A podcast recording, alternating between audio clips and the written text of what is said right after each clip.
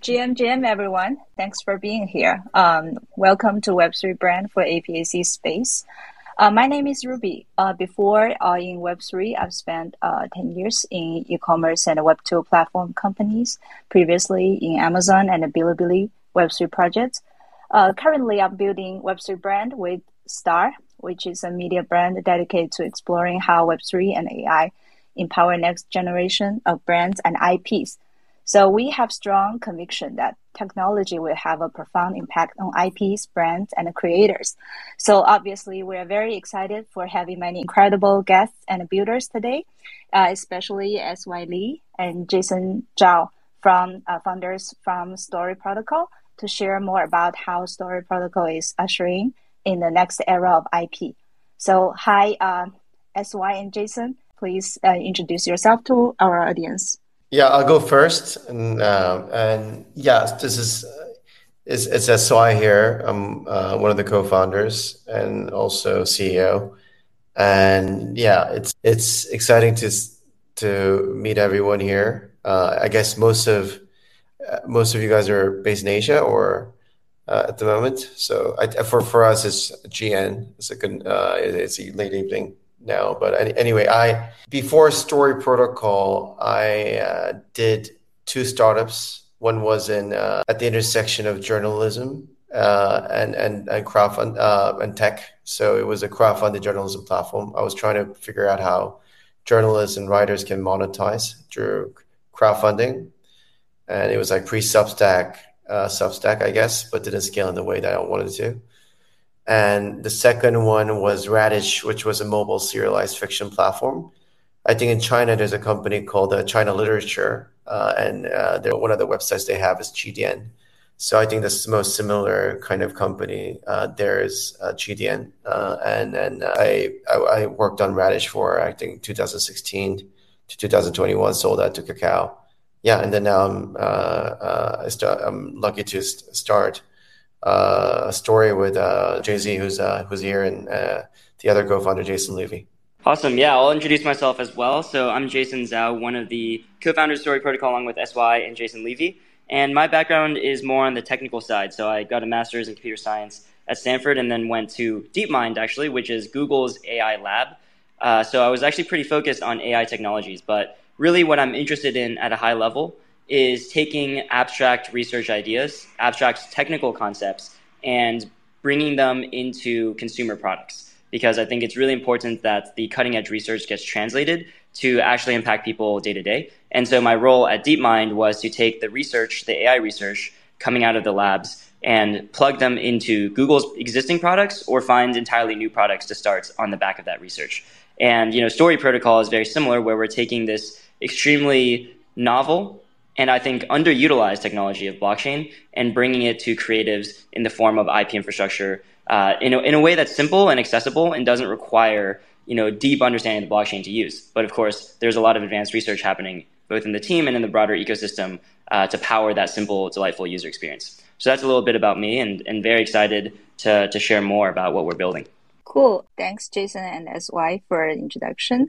Um, also, uh, big congrats uh, for your recent uh, appearing on cover of um, Fortune magazine. So uh, next, uh, also welcome our co-host um, Amber from Chainbreaker podcast. So um, Amber, maybe you can start uh, giving a, a self introduction about Chainbreaker and yourself. Hey, hello everyone. I'm Amber Bella, the co-host from Chainbreaker. So for me, I dive into uh, NFT and Web3 gaming, both advising and building in the past. As a bilingual host and content creator, I always champion and advocate projects I truly believe in, in both English and Chinese. So, for example, I just joined as the first Chinese speaking advocate for Immutable X in their initial cohort and will help them with the market education. So, before Web3, I worked at Apple and a top European design consultancy. So, what's Chainbreaker is about? So, we are all about Web3. We discuss everything under the sun from technical infrastructure details to juicy Web3 gossip because we have a really diverse team with deep, uh, deep knowledge. So, with nearly 50 episodes under our belt, we often explore deeper than expected. So take, for instance, our chat with Levi for recently, the top influencer from uh, FriendTech. We unveiled unique insights that are hard uh, to come by elsewhere. So can't wait to dive deep today with the Story Protocol team. So teaming up with Web3 brand team today has me buzzing. The blend of humanity and tech from Story Protocol team I mean, just wow. So merging IP with the, you know, modern tech, I think that's the future. And speaking of blending, um, me myself, I really believe that the future is not just tech driven, but also shaped by our shared stories and culture. So can't can't wait to hear more thoughts today. Thank you. Thanks, Amber. So uh, let's move to the um, discussion part uh, then we will have those um, guests introduce themselves before asking uh, questions. Yeah, so um, Star. Hi, GMGN. Yeah, this is Star from Web3 Brands. Yeah, I'm on a computer science master degree. Yeah, just like Jason. now I'm a product manager and a content creator with 10 years experience in community and marketplace. Then jump into the rabbit hole of Web3 and NFT two years ago to explore how Web3 and AI empower next generation of brands and IPs with Ruby. So for my background, I'm very curious how Story Protocol help creators through your products. Yeah, I have two questions for SY. The first is about the product. Yeah, I remember you have mentioned in some previous thread, one of the biggest pain points for IP industry is that it's a complex ecosystem where different zones collaborate with low efficiency. And also you mentioned that Story Protocol would design a system like GitLab to benefit everyone's work. Can you introduce that a little bit more? Like how many zones in this system and how to help each other collaborate with high efficiency and produce high quality work? Yeah, that's the first question. The second is through this above products and systems, what kind of IP can be incubated from your expectations? Yes, thank you. Yes, I, think you you uh, talked touched upon IP industry having a very complex ecosystem. I think I think what I really meant there, really uh, in the first place, was that uh, you know it's not it's not really about the complexity, but it's also it's really about the superabundance of content. So we have um, an underst- our understanding of how uh, kind of uh, intellectual property infrastructure and regime work is that always content technology and con- uh, when I say content technology, content distribution and production technology outpaces uh, the development of intellectual property uh, uh, intellectual property infrastructure. So you you you know just going going back to just give a historical context, historical context when the printing technology happened you had incredible low cost replication of content for the first time. And you had to deal with basically this huge question of how the authors and content creators are going to basically monetize and also have ownership over all these copied works. And you needed copyright laws to basically make sure these IP creators, uh, you know, can can flourish and really capture this new technology uh, that is printing technology to actually uh, benefit from the technology. And that's when you see Charles Dickens, Shakespeare, all these things. The same way, we have this incredible uh, uh, with internet, with generative AI, you have this super abundance of content. And, and there are, I think, two distinct distinctive aspects of that. One is the fact that you have this incredible amount of UGC, user generated content um, so so much everyone is a creator. So much content is getting pumped out. Not only that, secondly, I think it's uh, there's incredible amount of remixes from TikTok to fan fiction websites to modding. Everyone is actually doing a remix and or a spin off of someone else's content at an incredible speed, the speed of internet. So you have this incredible, and that actually just just basically accelerates with generative AI. More generative AI just I think means 10x more content, 100x more con, 100x more quantity, 100x quality in terms of actual outputs in terms of UGC and remixes. And in this world, I think what's uh, what's I think inefficient about the market is that basically there's no way for all these IP creators and contents to actually uh, uh, work together. Uh, you know, and you, you see a lot of these similar type of content coming over and over, coming out left and right. So it's like a billion people pumping out billion different content every single day without much coordination. Uh, and and uh, that's bad for consumers because you see so much content, but it, you're not like you know you're you're seeing so many similar things. But also for producers of content, it also means that you're competing with so much. Uh, you know, it's so hard to get discovered because there's so much content out there. Uh, but what I mentioned, what we, but what's what's interesting that had, has happened in the world of software, software development is that actually some uh, uh, platforms like Git and GitHub uh, allowed the necessary code to be only developed once because all the software code is out there in the repository uh, and everyone can access that uh, software and basically fork. So you only need to actually solve the needed problem once, uh, and there's a global scale of collaboration. Um, so I think what we want to do is uh, in this world of superabundance of content, where actually both consumer and producers are winning because you know there's so much content actually competing against one another. Is there a way to create a network around these IPs and and allow all these IP creators and IPs to work together and, and actually share the upside or and get connected to one another. And I think I think the kind of the closest primitive and mental model around how to think of this is actually trying to build something like a Git uh, and GitHub, Git for IPs with ownership and incentives. And I think uh, we are building basically two things here. Uh, the one is the uh, global IP repository.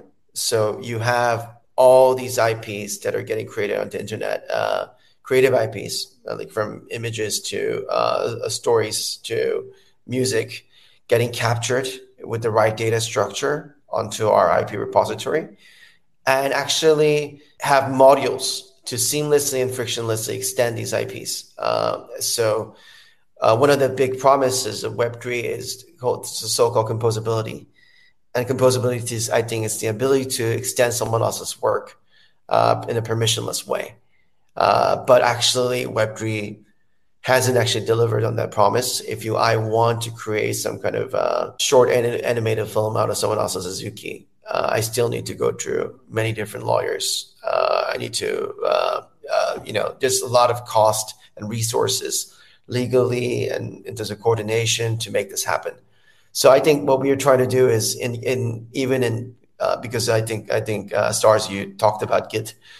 Uh, in GitHub, you have forking, uh, pull requests, merging. I think the closest thing uh, to forking in the kind of the IP uh, is basically licensing, uh, being able to uh, you know um, use someone else's work and create your own version, um, right? So we we're now focusing on the not not just a kind of IP repository and figuring out the data structures how to create capture the IP, but also the right modules uh, to um, you know the necessary licensing rails that it will make this kind of a seamless Web3 uh, composability uh, to happen in the world of intellectual property. And actually, this has happened in the world of finance with DeFi. Uh, you, you, have this whole money Lego uh, concept, but you don't you haven't turned IP into a Lego piece. Uh, and basically, in order to do that, you have to capture the IPs in the right way into the right IP repository.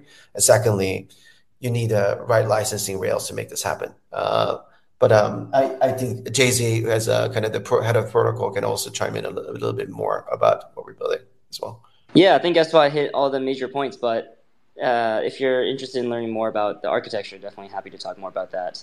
Uh, if you have questions on that down the line. Yeah, thanks for the answer from SY and Jason.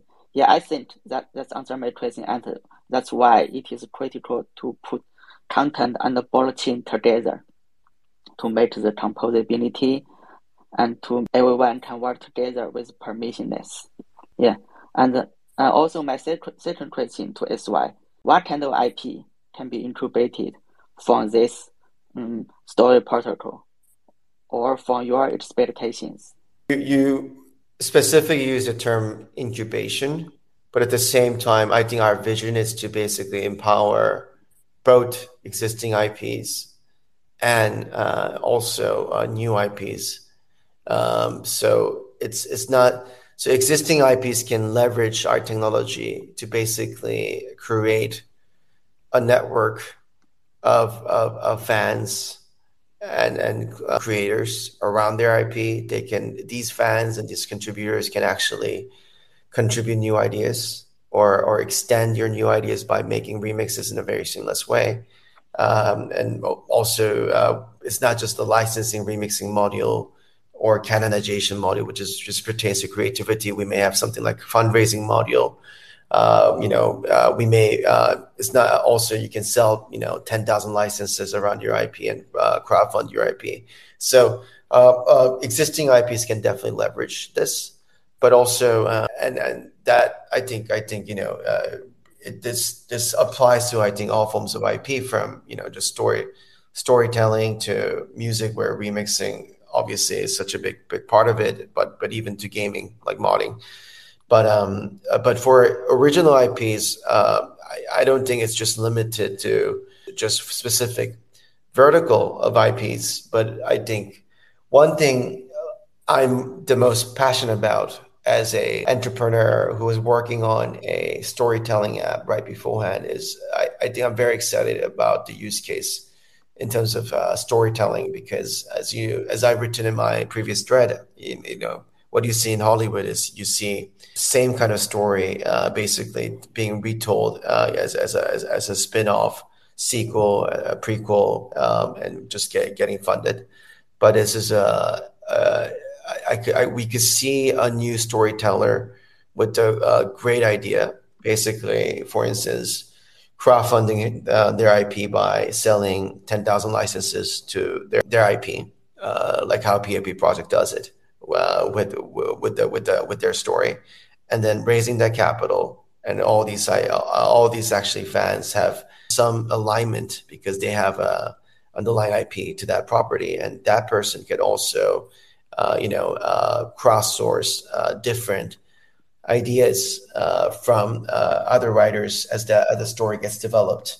And basically, let's say you have the first two books actually taking off, but yeah, first two books of your story taking off, but you want um, you, you can, you can see another writer that you like uh, that is actually contributing your idea and giving them some upside of your future royalties in return and so on and so forth. If they, if if another person's uh, kind of contribution becomes part of your canon, so um, you know, storytelling is a one vertical that I'm excited about, but we we don't think it's it should be just uh, it's, it's just one vertical. It could be applied to music. It could be applied to many all forms of IPs, in our opinion. Yes, yes, I think it's very smart to use the existing IP and use the combination of IP to leverage some other IP or new IPs yeah, that's also answer my question. That's great. Yeah, now that's all my question. I hand it over to Ruby. Thank you. So I understand that um, the uh, Story Protocol is trying to build an uh, infrastructure layer for IPs and content creators. So my question is regarding uh, content distribution. So once Story Protocol onboard writers and musicians, then uh, for example, if they license their works to YouTubers or KOLs on TikTok to remix and spread the stories and music, does Story Protocol need to work with those uh, Web2 platforms, say YouTube or TikTok, etc., to be able to track and attribute the contributions to creators of derivative works on these platforms? So maybe um, Jason or SY can help us go through the use cases of onboarding these creators. Definitely, yeah. So that's that's a very important question. And when it comes to distribution, there are a couple ways that we see Story Protocol supporting distribution across not just existing platforms but new platforms. So maybe I'll cover both of those in turn. The the first way that we see distribution happening is actually building brand new apps on top of Story Protocol. So when you think about Ethereum, it certainly there are Ethereum apps that integrate with existing Web2 brands like Starbucks or Nike, But really, a lot of the usage comes from apps that never existed before Ethereum. Think about Uniswap, OpenSea. There's an entire ecosystem of applications built on top of Ethereum. And so for Story Protocol, we believe that lots of new content distribution apps and platforms, maybe Web3 versions of TikTok or Netflix uh, or Qidian or other platforms like that, will emerge. And we're actively supporting developers. Uh, we hope to, you know, if some of you are thinking about ideas in the space, we hope to support you as well to build a brand new ecosystem for apps that can help writers not just create content on the protocol, but distribute it to uh, a mainstream audience. But your question was, you know, important about how do we integrate with existing players, and that's also crucial as well because we want our IP to support creators wherever they are and wherever their fans are.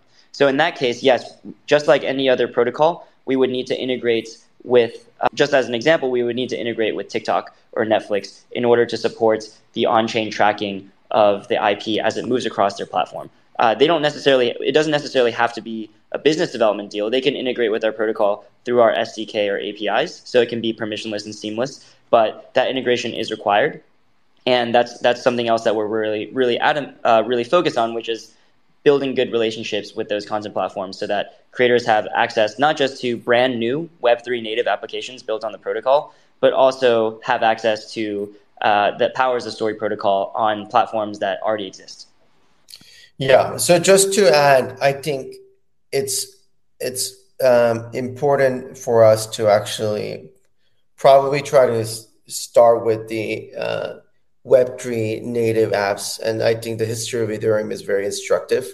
Uh, we, for instance, it took I think about eight to nine years for Ethereum to integrate with PayPal. I mean, we're it's we're now getting the stablecoin on PayPal for the first time, right? So, which is the probably the biggest fintech platform out there, right? So it it took about eight to nine years for uh, Ethereum uh, and the stablecoin to be integrated with the world's uh, biggest fintech, uh, the, US, uh, the American uh, biggest fintech platform in America. So it's gonna, and then I think it will probably uh, even you know take take more to basically seep into other parts of the financial system. But but I think uh, there were uh, apps like Uniswap that are native to uh, the Ethereum ecosystem that really show the promise of DeFi, like Aave and so on. Uh, so I think what I, what we are doing, I think, is a few things. First is we need to increase the surface area of IPs that are getting registered on our story protocol, and that IP should be also, uh, you know, uh, that, that share our licensing standards, and those and we we we showed we, we we should do that by basically making unique uh, Web3 native uh, IP applications that are going to use our primitives and are going to really show the promise of our primitives. Uh, you know, uh, first, and and then I think as more and more see the attraction and the the strength of uh, this kind of open source uh, the IPs kind of movement with the value capture layer. Um, I think there are ways that uh, you know how PayPal now adopts uh, and integrates with the uh, Ethereum ecosystem. Can can we can kind of try to start integrating into uh, the existing big Web2 platforms? Yeah, and I, I, think also it's a strategic kind of thinking on our side, which like okay, you can you can try to target TikTok and YouTube first, but they're also more smaller content verticals or apps that you can target and partner with first to really kind of gain the kind of attribution and provenance uh, around around these applications as well. Yeah, that's great. So seamless integration with both new and existing Web2 platforms. That's my understanding, right? Yes, new Web3 native applications, as well as eventually integrating with you know any sort of Web2 platform. Cool, cool. So, um, uh, add on one more question. Uh, like, what's the role NFT uh, will will play in Story Protocol besides NFT IPs on board to the protocol? Jay Z, do you want to take this first? Sure. Yeah. So, the the way that I would describe how NFTs play into the protocol is that at a high level, NFTs are simply ways of storing information on the blockchain. And when we think of our protocol design, we use NFTs to store IPs on chain. And so we've created a set of standardized data structures which follow the ERC 721 standard and allow people to take off chain intellectual property and store the important information related to IP on Story Protocol. So, really, when you think about storing an IP on chain through Story Protocol, that's happening via the ERC 721 standard. Um, and what's important about this is that it also means that we can integrate with existing NFT collections. So, to give an example, if Azuki wanted to integrate with the protocol and get the benefits of our licensing modules or other modules that we offer, they would be able to do that. It doesn't have to be a brand new IP that starts on the protocol. So we're really in, invested in composability, right? Because that is a core value of not just our company, but the entire Web3 space. So by adopting and extending the ERC 721 standard, we use NFTs to leverage maximum composability for, with both existing collections as well as future collections. Cool. Thank you for uh, for your answer, Jason. Cool. So uh, next question. Uh, maybe Amber, for, go. You can go first.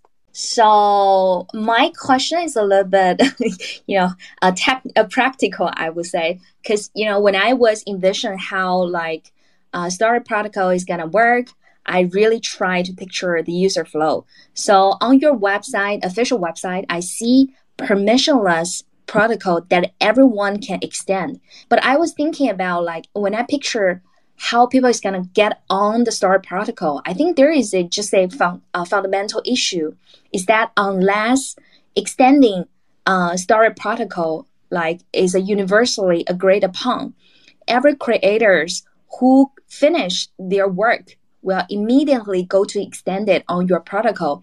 Uh, there is actually a risk of unauthorized users kind of like uh, squatting on this protocol. So if that happens, the tracing would be, I think, a little bit mess. So how would you address this kind of uh, incoming issue?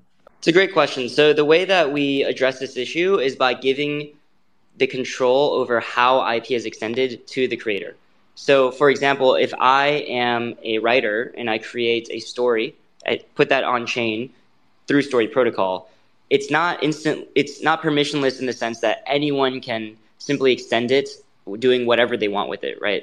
What is permissionless is that I can put this on chain and I can write rules that set who can license this and who can extend this. So those rules are set permissionlessly, and if I want everyone to be able to remix my work, I can simply say any wallet address can extend my work. So that is an option. However, if I only want specific people, for example, people who hold a certain NFT or have a certain amount of fungible tokens, whatever it may be, as long as it can be defined on chain, I can also limit the extension to those people.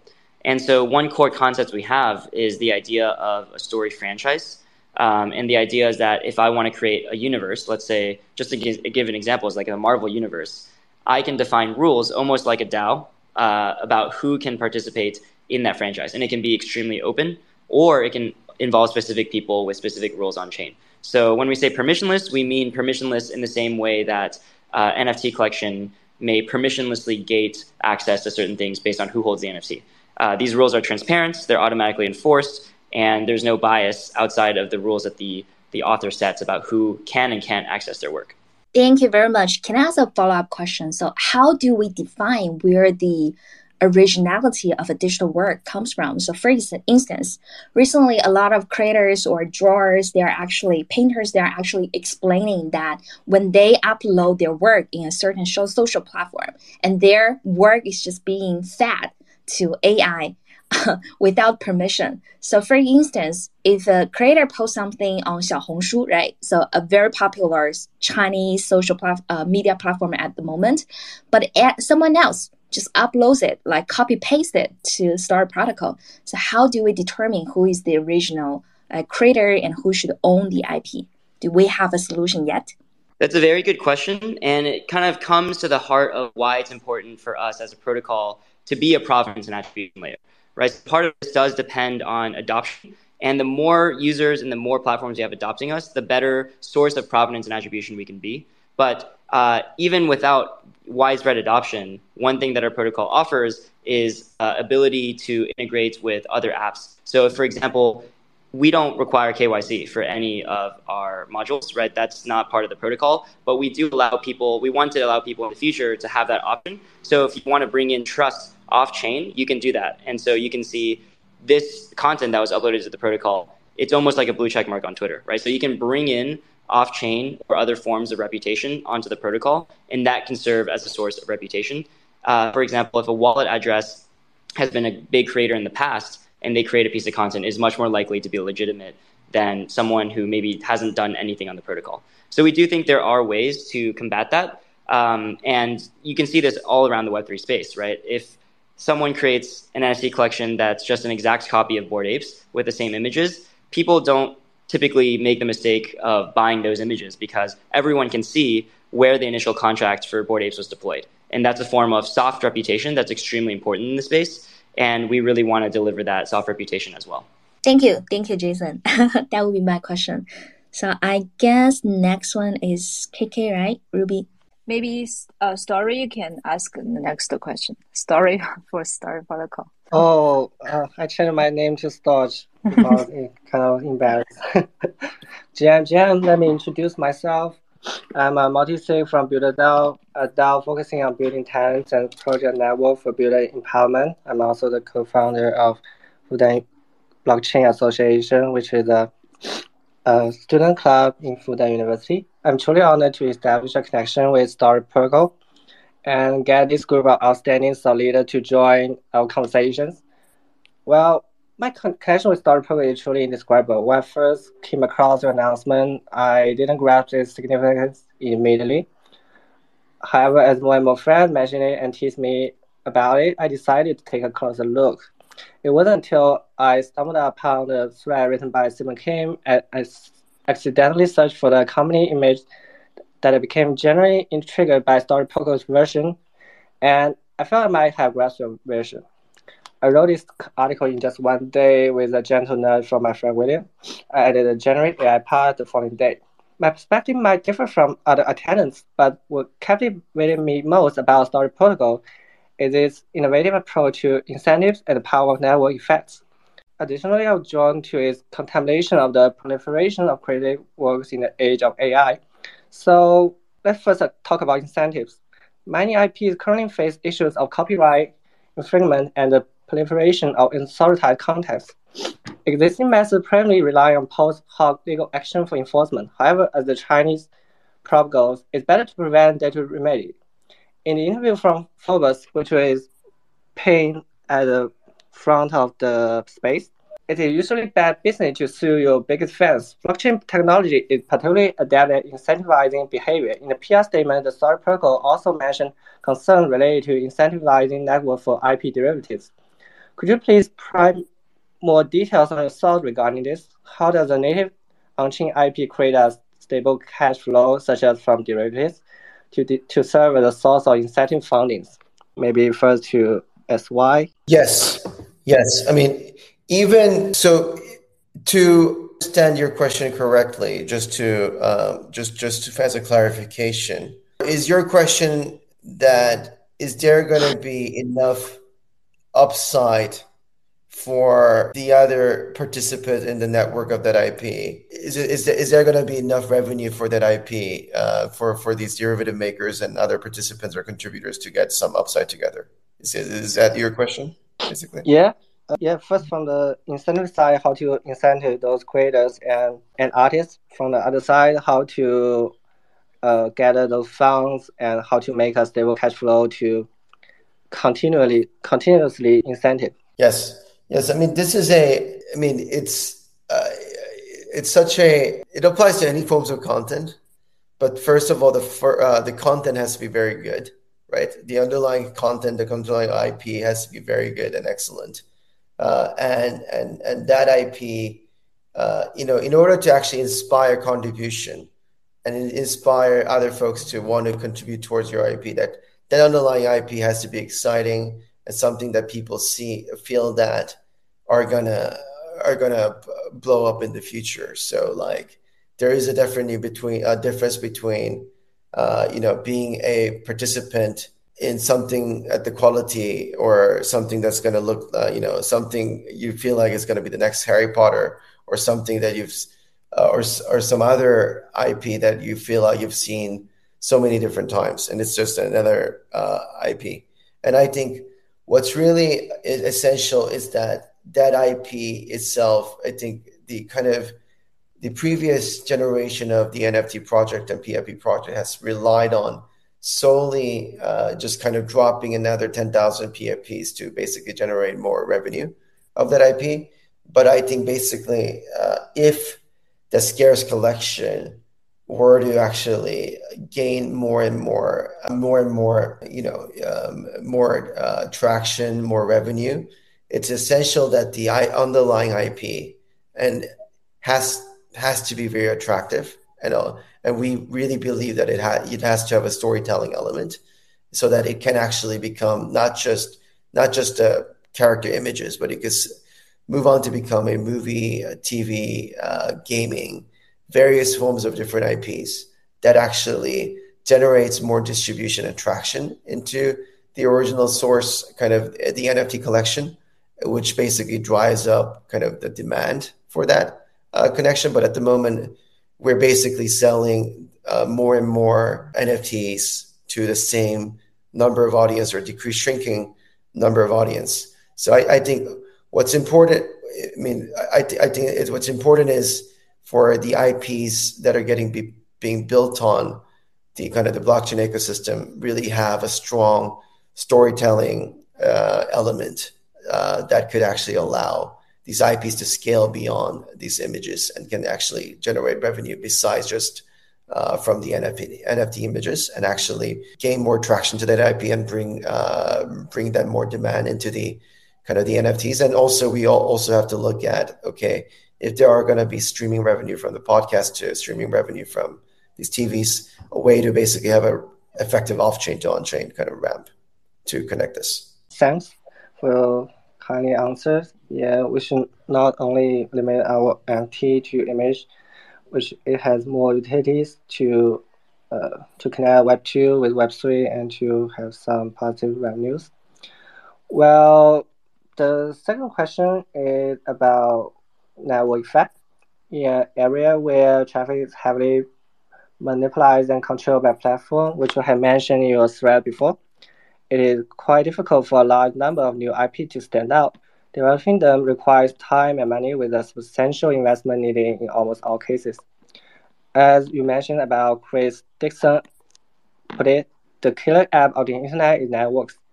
In you mentioned that network are the key to break through this dilemma. Can you please elaborate further on this issue? How can traditional IPs leverage network to break through? If additionally, how can the Story Protocol help popularize NFT co-creation culture for those who are unfamiliar with Web3? As we know that it is also not a good experience for those Web2 users to use some Web3 products. So the first question you're asking, just to clarify, is basically, you know, is is how um, how network effect will help how traditional IPs will leverage network effect to break through the control uh, platform controls. And the second question is how how to let those Web2 users to use uh, the Web3 products like Story Protocol. Yes. Um, so when, when I basically quoted the Chris Dixon's whole uh, argument about the, the internet's killer application is networks and infusing network into, effects into the IP. Uh, basically, traditionally, if you look at the original IP creation and distribution model, you throw uh, a lot of money, content budget into creating that IP. They throw a lot of marketing budget to basically distribute that IP. This applies to both actually tech platforms uh, uh, content platforms that are actually doing original content, like uh, Netflix, and also studios like Disney. So even Netflix, you see a huge amount of marketing budget, huge amount of um, content budget. Um, you know, in the same way, uh, and then obviously uh, this this this uh, this applies the same way with all the studios, and and I think what's what's uh, what's missing in companies everything from Netflix to actually all these studios that it lacks network effects where the fans really feel the skin in the game uh, and actually are really incentivized and are also motivated to actually kind of uh, bring users and bring other folks into the IP, intellectual property. So how do you actually create that? And I think what was really interesting about actually the model of Bored Apes Yacht Club and Yuga Labs when they first started was that, you know, actually when when Yuga Labs went got to hundred million dollar revenue and four hundred million dollar annual revenue, they never actually spent any marketing dollars. All these, uh, I, kind of the NFT holders were feeling um, very uh, in, uh, a skin in the game of that IP, were actually and were actually spreading that IP uh, on their own. So, but I, I, what what's so that was basically what I mentioned when I when I said basically okay this the, the you know block blockchain has actually has a lot of potential in terms of actually infusing network effects into the intellectual property. It's going to be debatable whether a, a lot of these NFT IPs uh, and PFPs will be sustainable. Some of them will be will thrive, but you know a lot of them may uh, are having a hard time. I think it's because actually a lot of these NFT images, uh, NFTs projects have started as actually just focusing on the image, but not actually building the underlying IP and storytelling. So if you infuse the right storytelling and have the right IP found, uh, foundation, but at the same time have kind of boost, bootstrap and use the network effect that blockchain gives by allowing and assi- allowing network participants to actually feel have ownership around the kind of uh, the IP. I think that's kind of what creates network effect into uh, into an IP development and uh, distribution. And around and the and the second question, I think, just to get clarified, is how do we popularize NFT co-creation culture for folks in Web two? Is the question? Yeah, that's the question. No, I, I actually think this is. I think it's it's not true that uh, the co I think uh, there are two nuances in what we call co-creation. One is, I think, if we follow the GitHub analogy, one is basically forking, which is actually making a spin-off and remix of someone else's work. The other is kind of merging, which is canonization, bringing, plugging your contribution into the main work. I think the first, the remixing element, is actually very, very widely spread in Web two as well. Uh, remix, the remixing aspect of co-creation is is is uh, very evident. You know, the meme culture, uh, the even the the TikTok remixes, uh, and and also uh, you know in Reddit there are communities that are doing all all sorts of uh, storytelling co-creation. Um, to to fan fiction websites, I think this is actually in a way with like the GitHub forking uh, of someone else's software code. This is already in a very big, large scale.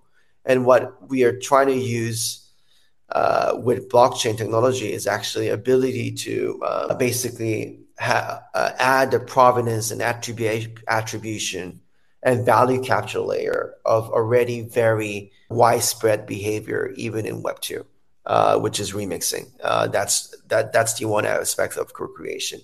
The other aspect of co-creation is basically this kind of merging and canonization aspect, which I think even in Web3, it's completely not actually figured out. And actually, you know, we, we have to do a bunch of different experimentation to basically make this work. So it can be done through some kind of, you know, writing contest or cross-source contest where you have cross-source ideas from different participants and actually have a few winners who are actually get going to get canonized by the original source content creator. And when it becomes canonized, then you actually share kind of a, a of ownership of the upside uh, of the future revenue stream.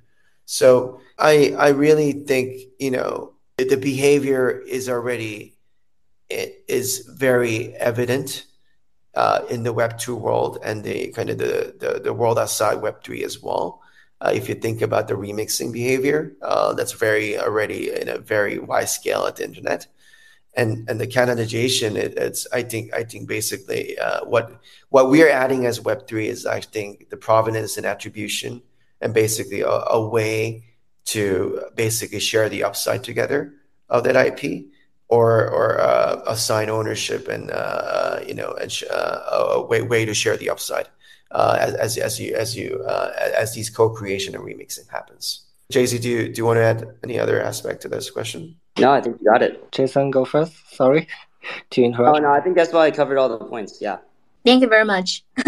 so, uh, and next, let's invite Chris to ask his great question. Hey, Chris. Hey guys, yeah, uh, yeah. A quick intro about myself. Um, um, I work at Curve. So Curve, we are um, decentralized stablecoin exchange. Now also focus on, you know, multiple non-peg asset as well. Uh, and and also peg assets such as stETH and, so on. Um, and yeah, uh, I I guess you know um, I, I heard a lot of really good question, you know, regarding about IP, uh, you know, remixes and so on. It, it, kind of reminds me of this episode from Black Mirror of Joan is awful, where where this super AI were creating and recreating, remixing of all these contents. Um, and and one of the you know, the hardest issue there was, you know, people signing on these contracts uh, that is hard to understand. Um, you know, they're pretty much signing their kind of like likeness uh, of themselves uh, to to uh, the streaming company. Yeah, and and you know, to be honest, most people never read the their terms of condition, right? Uh, people just kind of assume it's it will um, help them, and especially in kind of this day and age where technology is constantly exponentially evolving, there's all type of new law around it and new enforcement around it. So, I, I, I guess my question to to the team is how do you kind of envision story protocol and do you envision something like joan and awful where i mean not the awful part but where you know these remixing constantly happening and you know last night i was watching this new movie uh, by the director of rogue one uh, called the, the creator ai this it's also an, an uh, another sci-fi movie uh, that came out this year, played by the main character from Tenet. And in the in the movie, there's also a scene where you can sell uh, your kind of 3D skins scan of, of yourself, and they call they call it donate your likeness for AI or something in, in the movie. Basically, you can donate what do you look like and some of your contents so that AI can use that and recreate. Uh, but because there was kind of economic of scale where millions of people had donated, so you monetizing from it became very little.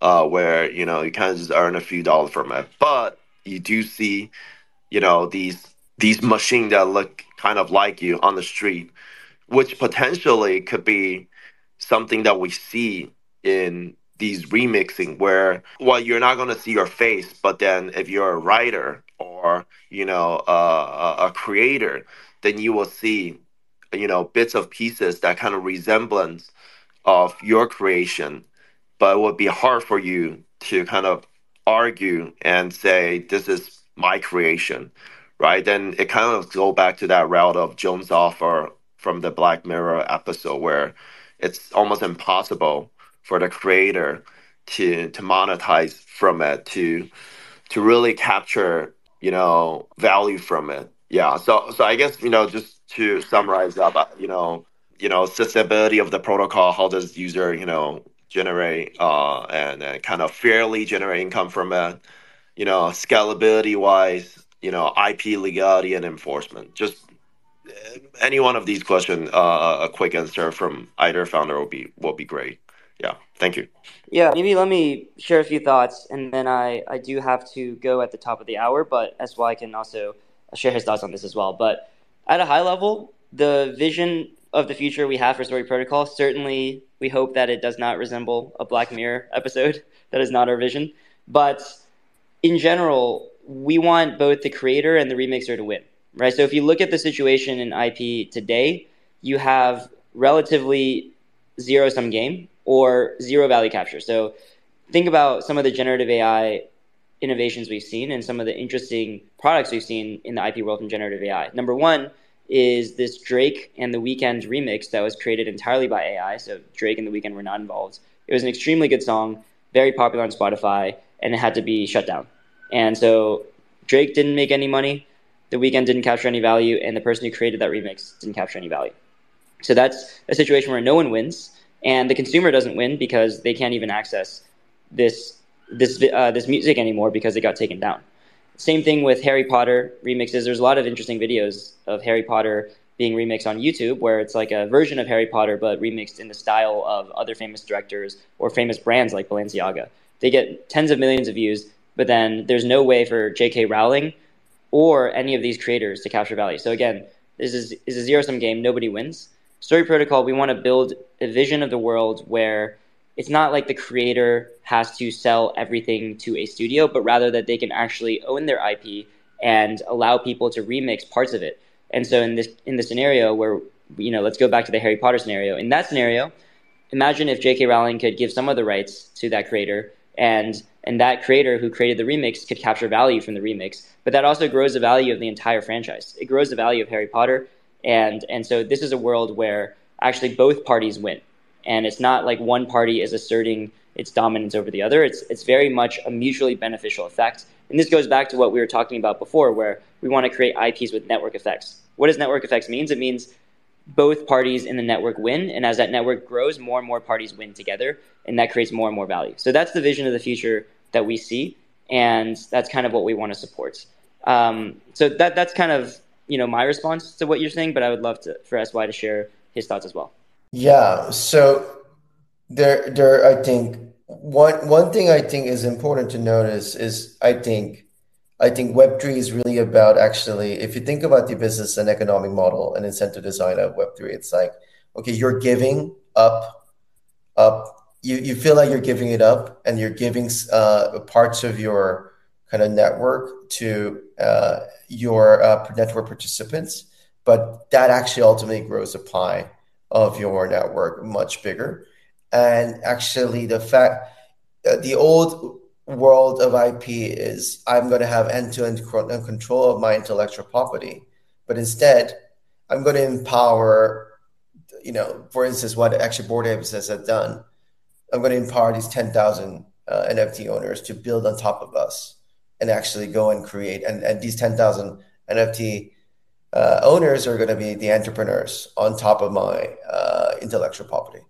And basically, we actually, the NFT project has been doing this disparate project by project experimentation of how these open source IPs should work. Uh, but we're we're trying to basically make a kind of a more standardized uh, way, a protocol to basically allow uh, a system, a really underlying system, to make this kind of uh, work at scale to different uh, for different types of IP creators and IP owners, and and, and actually, uh, and so that's I, I, think one is to actually viewing give uh, viewing uh, this oh this more open source intellectual property regime is a way to empower and a way to have an army of fellow creators and fans uh, building on top of you and actually uh, getting getting uh, getting getting uh, getting actually kind of increasing the pie of your IP. So you can imagine a world where you have a Web3 TikTok or a Web3 uh, cartoon platform where actually the remixers remix out of your IP and actually are monetizing uh, out of the remixes, and you actually uh, you know uh, you actually get all the revenue stream for all these from remixes. But not only that, uh, if the remixes are bringing so much traffic back to your original IP, actually there's a, probably a way for the remixers to actually get some upside of the original IP. Even actually, there's a win-win situation from that.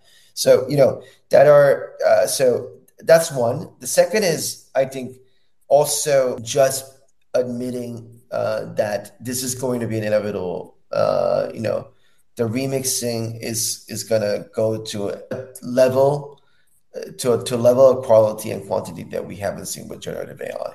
So you know you've seen Harry Potter Balenciaga, but you also can see uh, in a few years later you can come up with some kind of ideas about the next sequel of Harry Potter.